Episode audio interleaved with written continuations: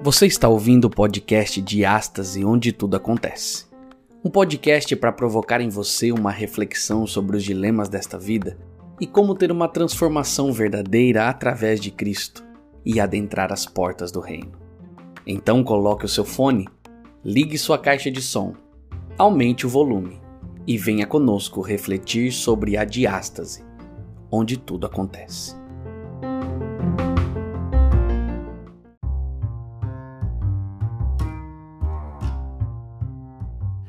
Olá, meu amigo, seja bem-vindo ao podcast Diástase mais uma vez. Aqui é Lucas Antônio e nós vamos para o texto de hoje, para a reflexão do dia.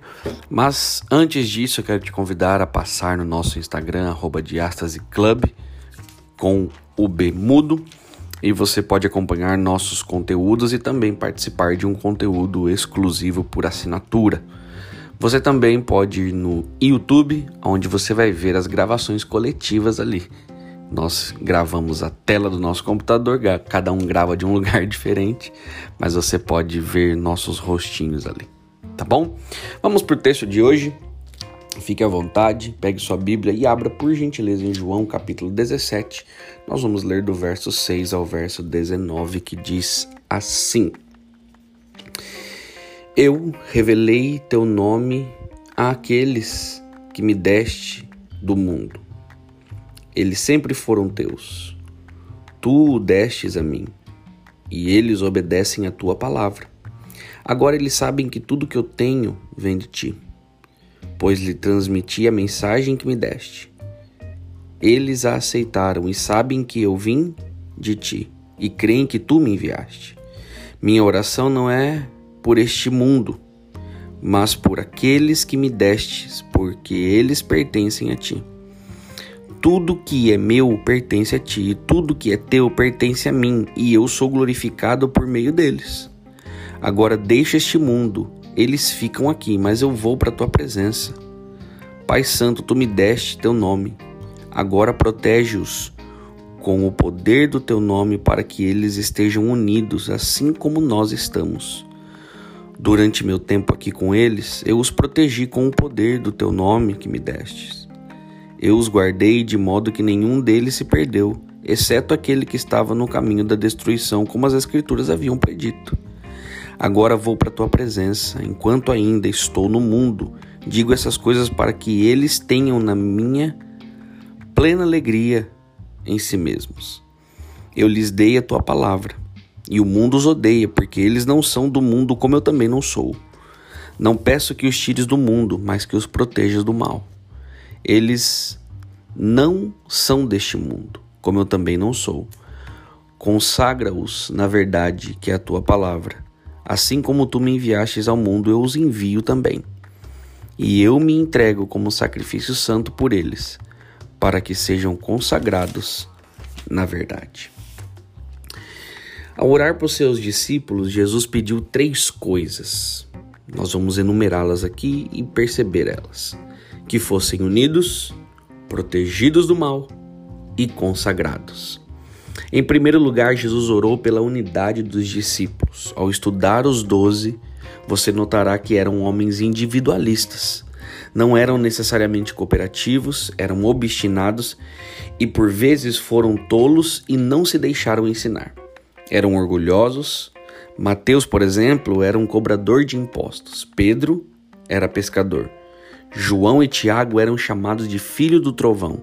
No entanto, o Senhor orou basicamente assim: Pai, quero que pegue esses cabeças duras e faças que sejam unidos. Em João 17,11 ele orou: Protege-os com todo o teu poder do teu nome, para que eles estejam unidos assim como eu e o Senhor estamos. Em segundo lugar, Jesus orou pela proteção de seus discípulos. Eu lhes dei tua palavra, continuou ele, e o mundo os odeia porque eles não são do mundo, como eu também não sou. Não peço que os tires do mundo, mas que os proteja do mal. Esse versículo, esses versículos, né, nos dão uma descrição clara da estratégia de Jesus. Em nenhum momento ele nos exorta para que vivamos detrás das paredes, físicas ou espirituais, de um seminário, de um mosteiro. Ele quer que seus discípulos tenham contato com o mundo, para que o mundo receba a luz de Deus. Se o mundo nunca visse nem encontrasse cristãos, não teria luz. Por isso, Jesus está dizendo: Senhor, não quero que os tires do mundo, deixe-os no mundo, mas proteja-os. Não se trata de separação, mas de proteção.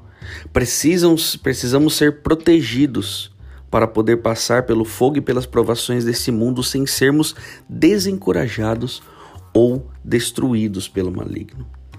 Creio que os dois pedidos de Jesus por unidade e proteção estão interligados. O maligno procura desunião e nos atinge nessa fenda de nossa armadura. É por isso que nós, a igreja, somos instruídos pelo apóstolo Paulo em Efésios 4 a nos mantermos unidos no espírito. O espírito de Deus concede unidade e cabe a nós cultivá-la. Devemos cobrir as lacunas, as rachaduras, as fissuras. O propósito é que passamos ou que possamos exercer efeito positivo sobre uma sociedade decadente e pervertida. Em terceiro lugar, Jesus orou pela consagração de seus discípulos.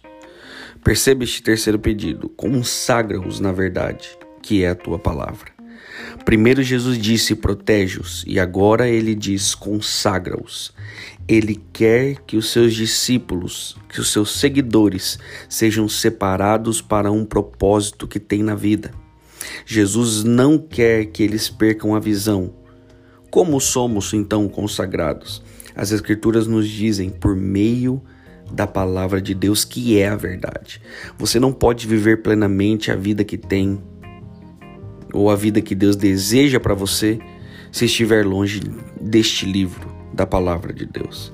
Se você se afastar da fonte da verdade e seguir pela terra devastada da subjetividade das opiniões humanas, invariavelmente será desencaminhado.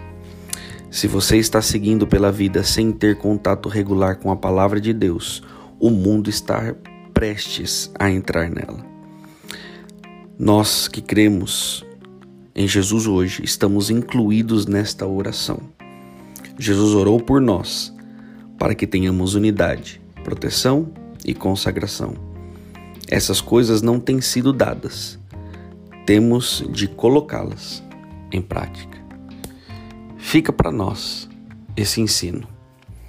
E que Deus tenha misericórdia de nós para que possamos ser incluídos nesta oração a cada dia, para que sejamos unidos como igreja, para que sejamos protegidos do maligno.